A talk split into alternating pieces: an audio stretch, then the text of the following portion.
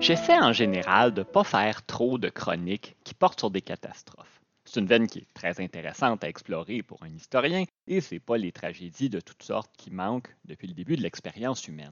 Mais la vie au quotidien est déjà assez difficile comme ça. Vous n'avez pas nécessairement envie de télécharger mes chroniques seulement pour entendre encore plus d'histoires, d'horreurs et de misère que ce que le quotidien nous en offre. J'ai pas envie que vous disiez, pour paraphraser mon ami Élise Lagacé, les chroniques de Marcel Dugas, please, je suis déjà assez déprimé comme ça. Donc, j'essaie d'y aller avec modération. Et cette semaine, ma chronique, ce n'est pas une chronique déprimante. Je vous parle d'une série d'événements qui auraient fort bien pu être des tragédies de grande ampleur, mais où on a évité le désastre de justesse, alors que les États-Unis ont failli pulvériser un village espagnol et ont failli se pulvériser eux-mêmes avec des bombes nucléaires. On va commencer par le commencement. En date d'aujourd'hui, neuf pays se sont dotés de l'arme atomique et on dispose d'environ 13 000 engins nucléaires, de quoi annihiler notre espèce plusieurs fois. Les États-Unis sont la seule nation à avoir largué des bombes sur des zones habitées. Ils l'ont fait deux fois, sur Hiroshima et Nagasaki au Japon en 1945. Et on estime que les puissances nucléaires ont fait exploser près de 2500 bombes dans le cadre de tests depuis la fin de la Seconde Guerre mondiale, que ce soit des tests souterrains, sous-marins ou tout simplement faire sauter des engins dans des régions désertiques. Souvent, on faisait ça dans ou au large de nos possessions outre-mer. Hein, Là-bas, ça ne dérange pas. Mais les deux plus grands coupables, que sont l'URSS et les États-Unis, ont fait sauter énormément de bombes sur leur propre territoire, que ce soit en Sibérie ou dans les déserts de l'Ouest américain. Quoique, des tests dans des zones désertiques, ça ne veut pas forcément dire que personne n'est affecté. Au début des années 1950, l'armée américaine a volontairement exposé 50 000 de ses soldats à des explosions nucléaires parce qu'on étudiait la possibilité d'utiliser ces armes-là, non pas comme des armes de destruction massive, pour reprendre un terme d'aujourd'hui, mais plutôt pour détruire des positions stratégiques et ensuite de ça, envoyer nos fantassins dans les heures qui suivent occuper les positions en question. On pensait que ça pourrait devenir un outil de plus dans l'arsenal de la guerre conventionnelle. On avait donc des soldats dans des tranchées ouvertes à une distance relativement courte du site d'une détonation, puis on les a fait avancer. Et on a des images qui sont grotesques, je pense qu'il n'y a pas d'autre terme, de soldats exposés sans aucune forme de protection à des radiations nucléaires qu'on balayait. C'est pas une figure de style, là. Littéralement, on passait des balais de paille sur leurs uniformes et leurs bottes pour enlever les poussières radioactives et le tour était joué. On présume que bon nombre d'entre eux ont développé des cancers par la suite. On n'a pas de chiffres exacts sur les conséquences de ce qu'on a appelé l'opération Desert Rock. Et ça, c'était les détonations volontaires d'armes nucléaires.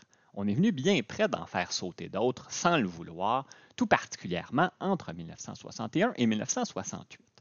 La doctrine nucléaire à l'époque de la guerre froide était simple. On accumule des stocks énormes d'armes atomiques et on assure l'ennemi que s'il frappe en premier et nous anéantit, il sera anéanti lui aussi par notre réplique. En gros, on ne peut pas gagner une guerre nucléaire.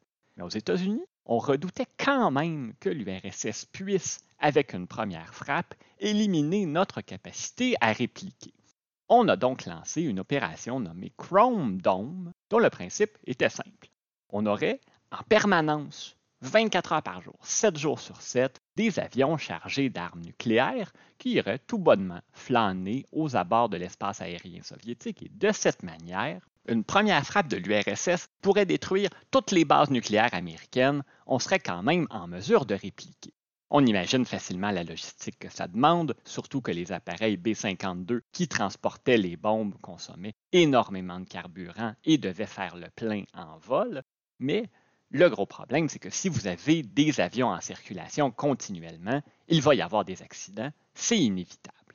L'opération débute en 1960 et dès l'année suivante, on a frôlé le désastre. Un appareil s'est disloqué en vol et est allé s'écraser dans la campagne de Caroline du Nord en janvier 1961, tuant trois membres d'équipage et entraînant dans sa chute son précieux cargo, deux bombes nucléaires, 200 à 250 fois plus puissante que celle d'Hiroshima et Nagasaki, une bombe est allée s'enfoncer dans un champ de coton où elle se trouve toujours, incidemment, une cinquantaine de mètres sous la surface. On a réussi à récupérer une partie de l'engin, mais à cause de la composition du sol, on a dû se résoudre à laisser certaines composantes de la bombe sur place. Et le champ est toujours en culture aujourd'hui. Les agriculteurs et agricultrices qui y travaillent ont une charge de plutonium sous leurs pieds. Il faut éviter de creuser le sol trop profondément, mais sinon, il semblerait que c'est complètement sécuritaire. La deuxième bombe avait déployé son parachute pour contrôler sa descente et on l'a retrouvé suspendu à un arbre. Maintenant, une bombe nucléaire, ça dispose d'un mécanisme de mise à feu complexe, histoire de s'assurer que ça n'explose que si on souhaite vraiment que ça explose. Et les experts ne s'entendent pas à savoir à quel point la deuxième bombe est venue près d'exploser. Mais le secrétaire à la défense des États-Unis de l'époque, que je considère dans ce contexte précis comme étant une source relativement fiable, a déclaré plus tard que tous les différents mécanismes de sécurité, il y en avait quatre ou six selon les sources consultées, se sont enclenchés sauf un. Pour vous expliquer ça autrement, supposons qu'il y avait quatre étapes à franchir pour permettre la détonation de la bombe. Ça a fait étape 1, mise à feu, étape 2, mise à feu, étape 3, mise à feu, étape 4, non. Et ce dernier dispositif-là a empêché la catastrophe. Et ça en aurait été toute une le militaire qui avait pour tâche de désamorcer les engins atomiques de l'écrasement de Caroline du Nord a dit qu'ils auraient pu tuer tous ceux et celles qui se trouvaient dans un rayon de 13 km du site de la détonation. Je n'ai pas vu d'estimer de ce que ça aurait pu représenter en termes de nombre de victimes. C'est une région rurale assez peu densément peuplée, mais ça aurait tué tout le monde à moins de 13 km. Ça aurait tué beaucoup d'autres personnes situées plus loin, mais moins rapidement. Malgré tout, on a poursuivi l'opération Chrome Dome et deux autres écrasements d'appareils qui participaient à l'opération, un en Californie et un au Maryland, n'y ont rien changé. Les écrasements ont fait trois victimes, mais pas d'accident nucléaire. Toutefois, en 1966, une collision entre un avion B-52 et un appareil de ravitaillement en vol a fait sept morts et quatre bombes atomiques sont tombées. L'avion contenait quatre bombes et non deux comme l'accident précédent. Une bombe est tombée dans la Méditerranée et deux des autres engins ont relâché des contaminants radioactifs qui ont recouvert une superficie de près de 2 km dans les environs du village espagnol de Palomares. On a lancé de toute urgence une opération de décontamination. Des tonnes de terres contaminées ont été récupérées et envoyées aux États-Unis où on les a enterrées dans un site spécialisé. Mais la décontamination n'a pas été faite correctement et les soldats qui ont participé à l'opération de nettoyage n'ont pas été protégés adéquatement. 20% d'entre eux au moins ont été contaminés au plutonium. Et les gouvernements d'Espagne et des États-Unis ont dit que ça n'avait pas eu d'impact sur la santé des résidents de Palomares. Ça n'a jamais été prouvé par des sources indépendantes. On sait que ça a eu des impacts sur la faune marine de ce secteur de la Méditerranée. Est-ce que les humains des environs ont vraiment pu y échapper? Ça semble difficile à croire. Les autorités espagnoles et américaines s'étaient entendues pour refaire la décontamination du site en 2015, mais, et ça va vous surprendre, l'administration de Donald Trump ne s'est pas conformée à l'engagement qui avait été pris sous la présidence de Barack Obama. Le résultat, c'est que plus d'un demi-siècle plus tard, il y a encore des portions du territoire autour de Palomares qui sont interdites d'accès et j'ai pas vu qu'il y avait quoi que ce soit d'éminent dans ce dossier.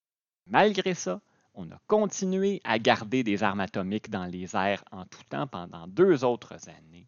En janvier 1968, un accident très semblable à ce qui était survenu en Espagne s'est produit dans le nord-ouest du Groenland, et là, on n'avait plus le choix.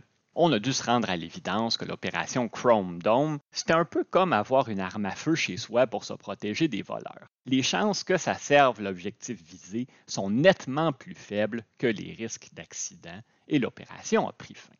Rétrospectivement, je ne sais pas si j'ai atteint mon objectif de ne pas faire une chronique déprimante l'ère nucléaire dans laquelle on se trouve toujours, il n'y a rien de très gai là-dedans. Et je vous ai parlé de quelques exemples où on est venu très près d'une catastrophe atomique. J'aurais pu vous en citer plusieurs autres. Il y a sûrement eu également de l'autre côté du rideau de fer des accidents semblables qui n'ont pas été bruités.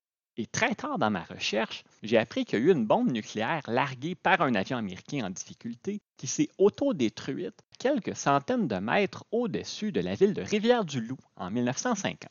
J'ai pas eu le temps de fouiller, mais, et ça c'est ce qu'on appelle dans le jargon un teaser, je n'aurai pas d'autre choix dans les prochaines semaines, les prochains mois, on verra, que de revenir sur le sujet et vous parler de la bombe de Rivière-du-Loup. Mais en attendant, je vous dis à la prochaine.